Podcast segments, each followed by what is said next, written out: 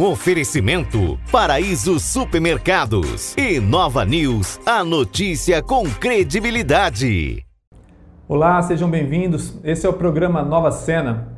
E antes da gente começar o programa de hoje, eu vou fazer um merchan do nosso canal no YouTube, porque o entrevistado nosso, entre outras coisas, ele é youtuber. Então se inscreva no nosso canal primeiramente, Nova Andradina TV, ative o sininho para receber todas as nossas notificações e fique por dentro das nossas entrevistas. Júnior Zanqueta, seja bem-vindo. Obrigado, Marcos. É um prazer estar aqui para a gente falar um pouquinho sobre o mundo da pesca aí. Inclusive, falaram, é, você não vai ficar nervoso durante a entrevista? Aí eu falei, não, é tranquilo, para mim é, é sossegado. Sempre tô... Já tô acostumado. acostumado a falar. e como que surgiu? Por que um canal de pesca? Cara, eu sempre pesquei, né? Então, desde pescador já nasce pescador, dizem, né? Então eu, eu pescava com meu pai no riozinho, de varinha de mão ali, bambu, samambaia, iviema, sempre de barranco. Quando eu ia lá para os meus parentes é, no interior de São Paulo, eles me levavam para pescar em pesqueiro, que lá já tinha bastante essa, essa questão dos pesqueiros. E aí foi criando gosto, né? Desde pequenininho, desde que eu comecei a andar ali, eu já estava pescando os lambarizinhos na, nas lagoas e nos riozinhos. E você comentou que já, já tinha esse canal há cerca de nove anos, mas recentemente você começou a colocar mais vídeos, dar uma profissionalizada.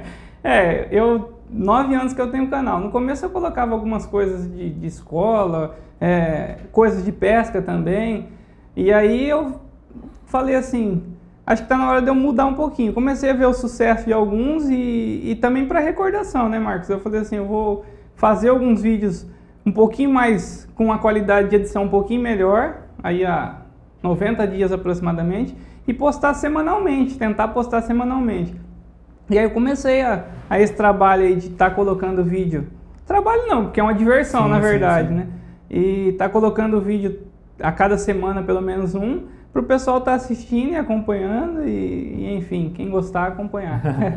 O pessoal não sabe, eu não, não citei no início, mas hoje ele está aqui de castigo na entrevista porque foi uma sugestão dos nossos internautas. Vitor Matos fez a indicação para que você fosse um dos nossos entrevistados. Então, você que tem alguém que você acha legal de ser entrevistado no nosso programa, entre em contato com a gente, posta nos comentários. Esses são os alunos, né? Os anjinhos. para quem não sabe, eu sou professor também de educação física, então a molecada adora fazer uma, uma farra e colocar a gente nessa saia justa aqui. e com esse tempo aí na pesca, o que, que a pesca se tornou para você? O que, que ela representa na sua vida? Cara, é uma paixão, é um hobby que eu tenho que eu não troco por nada. O final de semana que eu não posso pescar é um final de semana perdido, praticamente, porque ah, é um desestresse, né, Marcos? A gente sai dessa vida aqui, dessa cobrança do dia a dia, um monte de coisa, um monte de cobrança e tá lá sem internet, sem ninguém te encher o saco e tranquilo, na paz, com vento, com árvore, com bicho, com sem natureza. Coronavírus. Sem coronavírus. é muito bom, é bom demais. E você prefere pescar sozinho? Geralmente você leva alguém? Não gosto muito de pescar sozinho, não. Sempre eu tô acompanhado. Ou a namorada vai, já levei minha mãe, eu ia muito com meu pai, né? Meu pai que era meu parceiro de pesca. Infelizmente meu pai veio a falecer. E aí, hora ou outra, levei vários alunos já, vários alunos meus criaram o hábito da pesca, até a pesca esportiva, a pesca do tucunaré, é, através é, de eu estar tá levando eles para a pescaria. E aí alguns até hoje já compraram caiaque, já compraram ah, barco para estar tá pescando, né? Então eles gostaram daquilo que, que eu proporcionei para eles e estão seguindo a pesca até hoje. É um vício que quando o bicho pega, ninguém sai mais, é difícil sair. É uma via de escape, né? Alguns buscam às vezes em coisas que não são tão saudáveis, né? Exato. E você encontrou isso na pesca. E você comentou pesca esportiva. Eu sou totalmente leigo. Se colocar eu num rio com uma varinha, eu não sei nem onde eu vou furar meu dedo ali. O que, que é a pesca esportiva? A pesca esportiva é uma pesca sustentável, né? Como que funciona? Você vai no rio, você vai tentar pegar o peixe, conseguiu pegar o peixe, fotografou, filmou, você vai devolver o peixe com vida para a água. Então você pesca e você solta. Esse é o, esse é o princípio da pesca esportiva. É, é, muito bacana, ao meu ver, né? Eu acho que tem gente que é contra, tem gente que fala, ah, mas vai maltratar o peixe e vai soltar o peixe todo lá é, bagaçado. Uhum. Não é uhum. bem assim.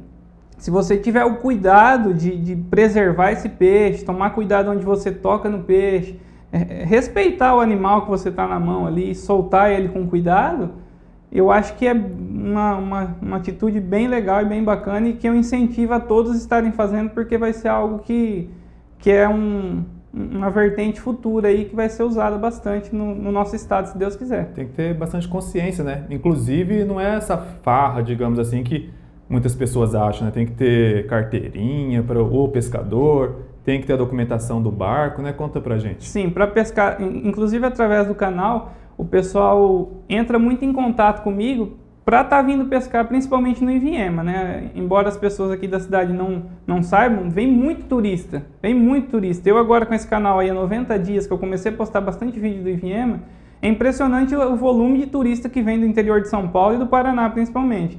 Então o pessoal vem e vem com desconhecimento dessas normas, né, muitas vezes. Então o que, que acontece? Para pescar dentro dos rios do estado é necessário uma carteirinha estadual, que é uma carteirinha emitida pelo IMASU. Ela pode ser mensal, semestral ou anual. E aí você paga um valor se for embarcado ou desembarcado. Uhum. Para você pescar nos rios federais, como o Rio Paraná, é uma carteirinha federal. Essa carteirinha federal ela não é aceita aqui dentro do estado. Dentro do estado somente a carteirinha estadual. Então tem que ter esse cuidado, porque a polícia fiscaliza e se fiscalizar e você tiver sem esse material, sem essa carteirinha de pesca, sem a documentação do barco, respeitando as cotas de peixe também que o Estado impõe hoje, é, você vai ter problema. Então é bom a pessoa ficar atenta sobre isso. Em relação, você comentou sobre a, a cota, né? Como que está funcionando isso em Mato Grosso do Sul? Em Mato Grosso do Sul é o seguinte, tem a piracanjuba que é um peixe protegido por lei, você não pode matar a piracanjuba, é só pesca e solte. Tem o dourado também, que é um peixe protegido por lei, que desde 2019 ele começou a cota zero, que é a cota que você não pode, é pesca e solte, é pesca esportiva, é aquilo que eu te falei. Uhum. E os outros peixes, os outros exemplares, todos eles têm uma cota mínima, uma medida mínima. Então, 30 centímetros, 40 centímetros, 80 centímetros, depende do peixe que você pega. E você só pode levar um peixe. Então, você pegou um peixe, deu aquela cota, deu a medida, você pode levar, mas é um. Acima daquilo você tem que soltar, você tem que praticar pesca esportiva. E assim, eu deixo até um recado para o pessoal: vamos ter essa consciência de pescar e soltar, porque a gente precisa do peixe na água para estar tá atraindo turista. E se tiver o peixe, vai ter o turista e, consequentemente, a gente vai ter uma alegria muito maior na pesca, porque a graça da pescaria, principalmente, é pegar o peixe. Bacana.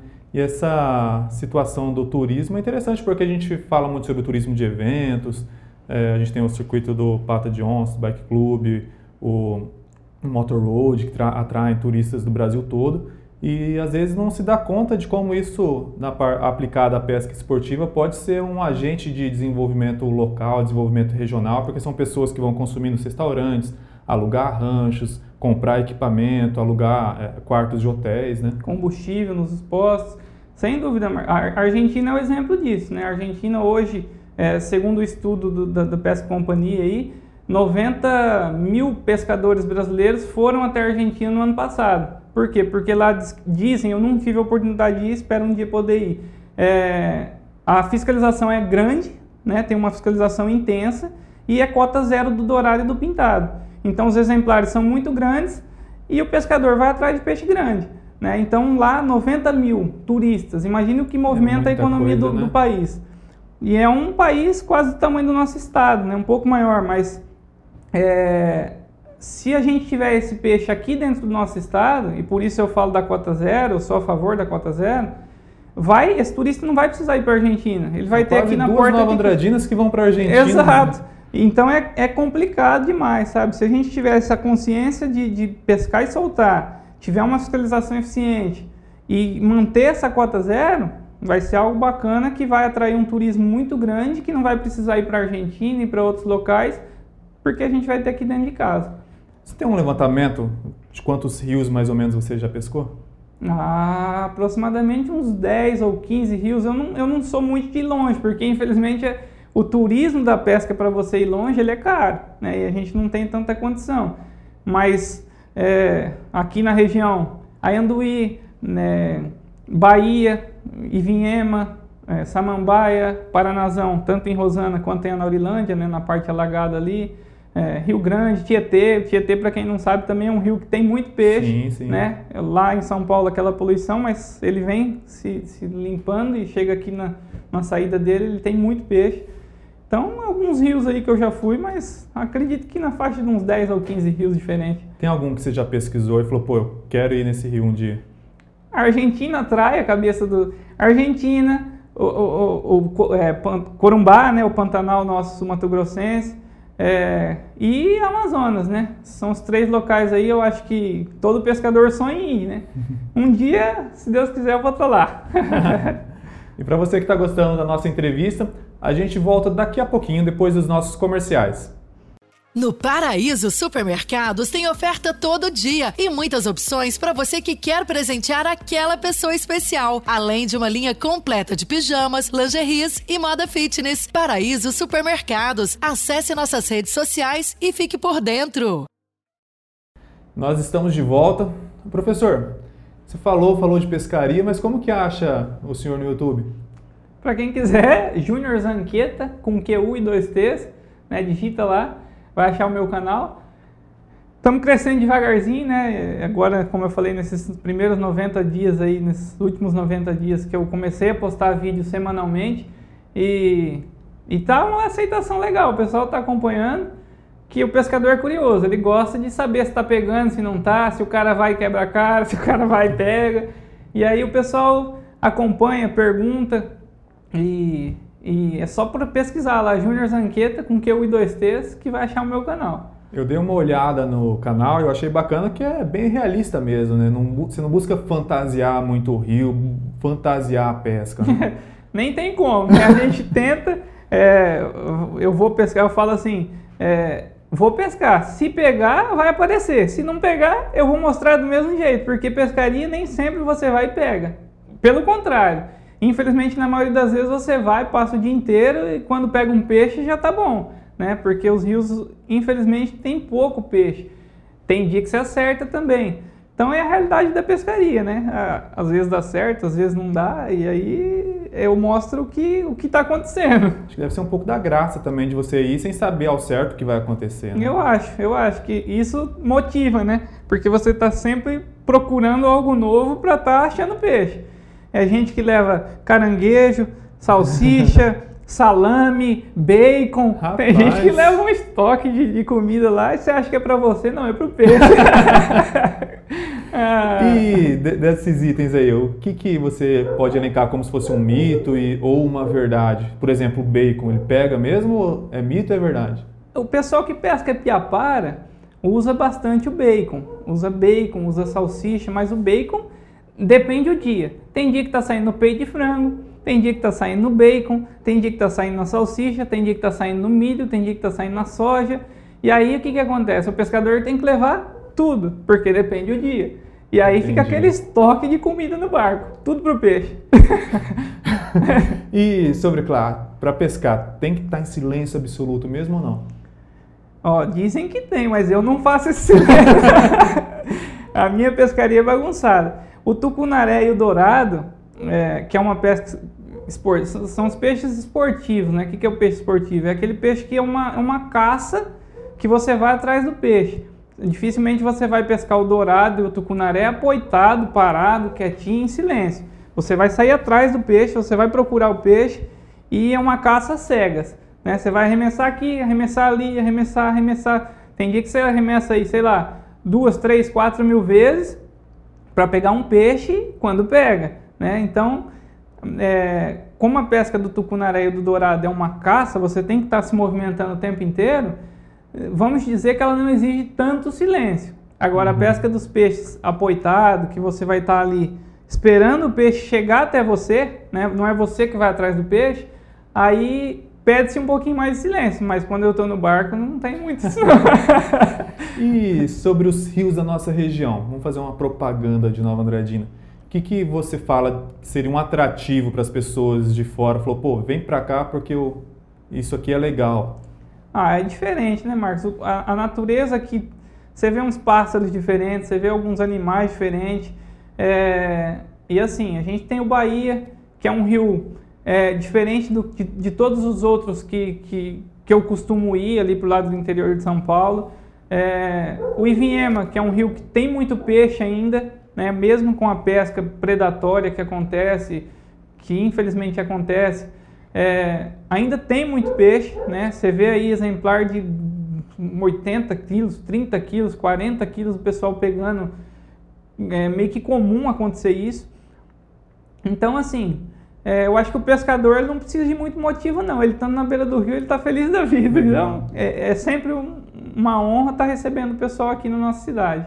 E dessas pescarias que você fez, tem alguma que te marcou? Você fala, pô, essa eu nunca vou esquecer, estando gravada ou não, né? É, essa não foi gravada. É, dizem que o maior escapou, né? Sempre o maior escapa.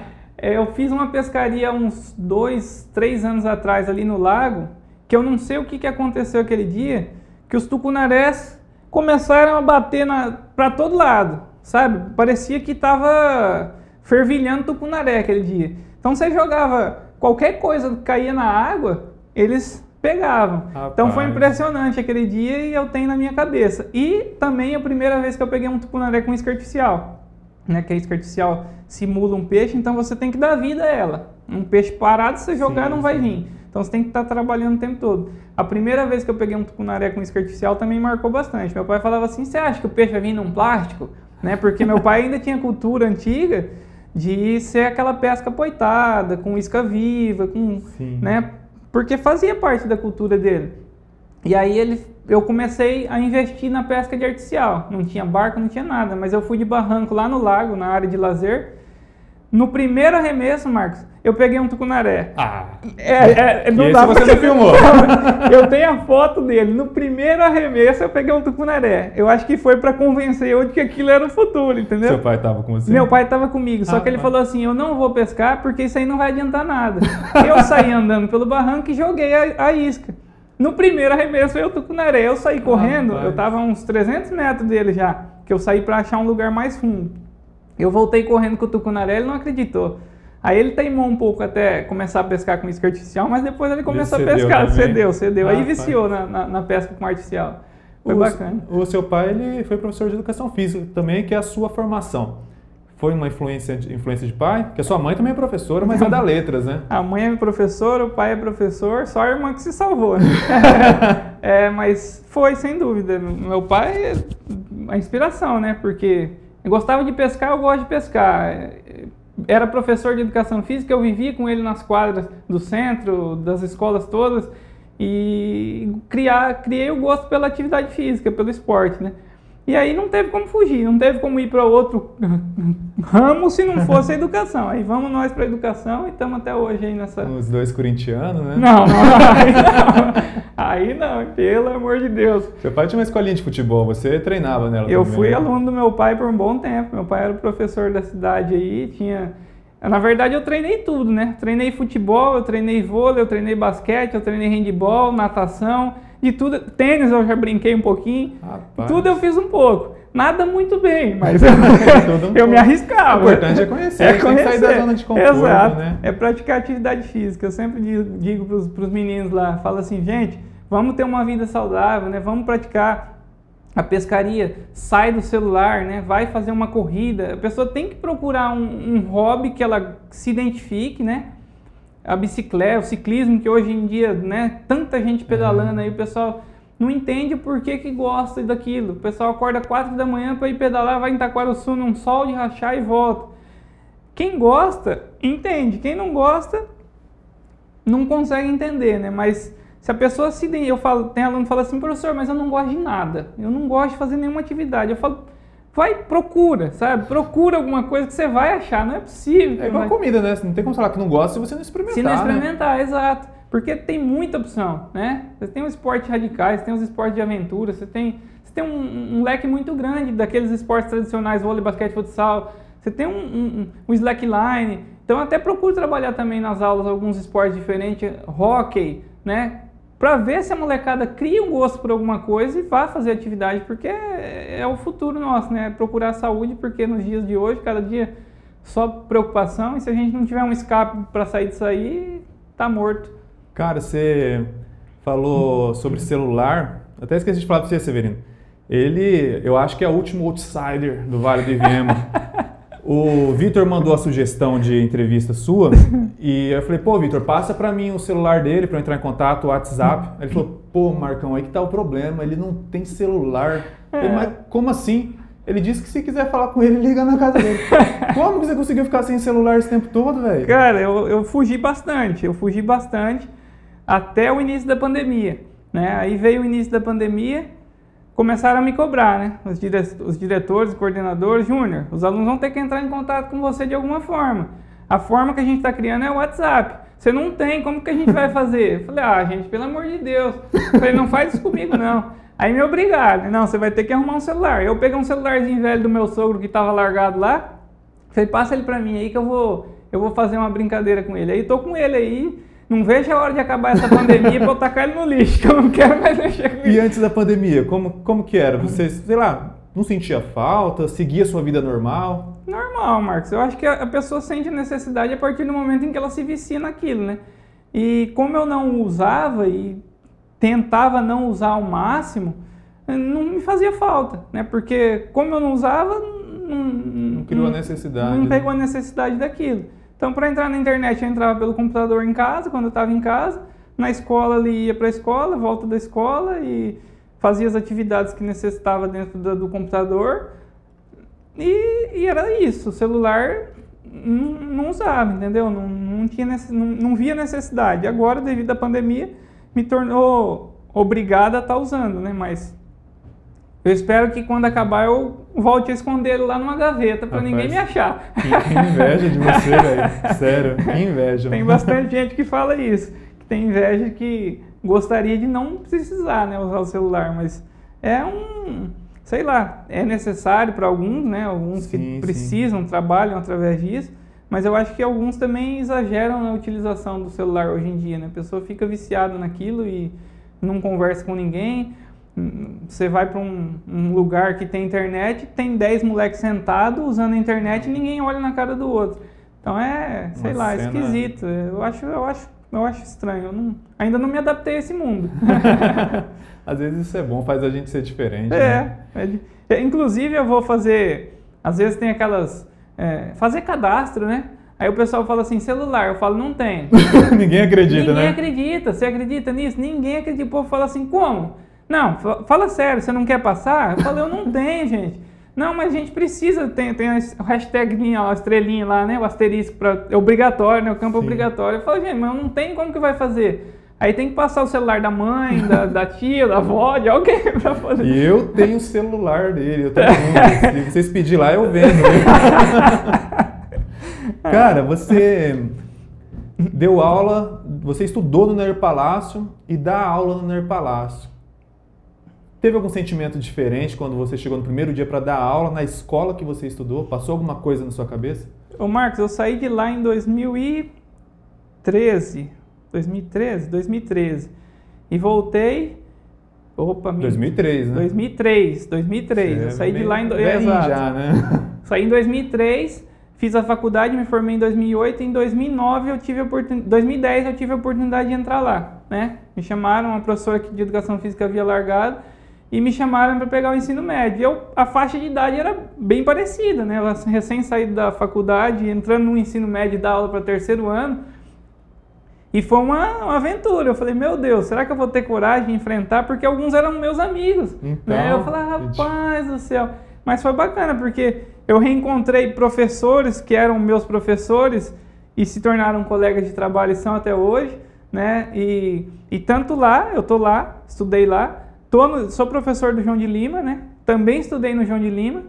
Já trabalhei uns dias no centro aí com licença de alguns professores que também já estudei no centro, na Efantina, que eu também já é, não estudei na Fantina, mas também já fui trabalhar e fui muito bem recebido.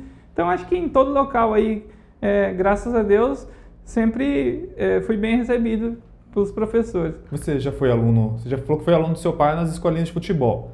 Mas dentro da escola, você já foi aluno do seu pai, da sua mãe? Como fui que é ser filho de professor na sala de aula? Eu fui aluno do meu pai e da minha mãe na sexta série, que era sexta série na época aqui no centro, quinta e sexta série.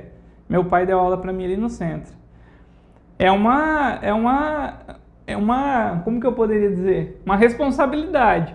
Porque o pessoal fala assim, Se você tira 10, ah, mas também é o filho do professor, professor como que não vai tirar 10? Se você tira um 6, ah, filho do professor tirar Nunca tá bom, né, velho? Nunca tá bom. Então foi uma responsabilidade na época, assim, é, foi meio complicado, mas eu, graças a Deus, sempre fui meio que esforçado, estudioso um pouquinho ali, tirava, um bo tirava boas notas, e aí é, foi embora, sabe? Passou bem.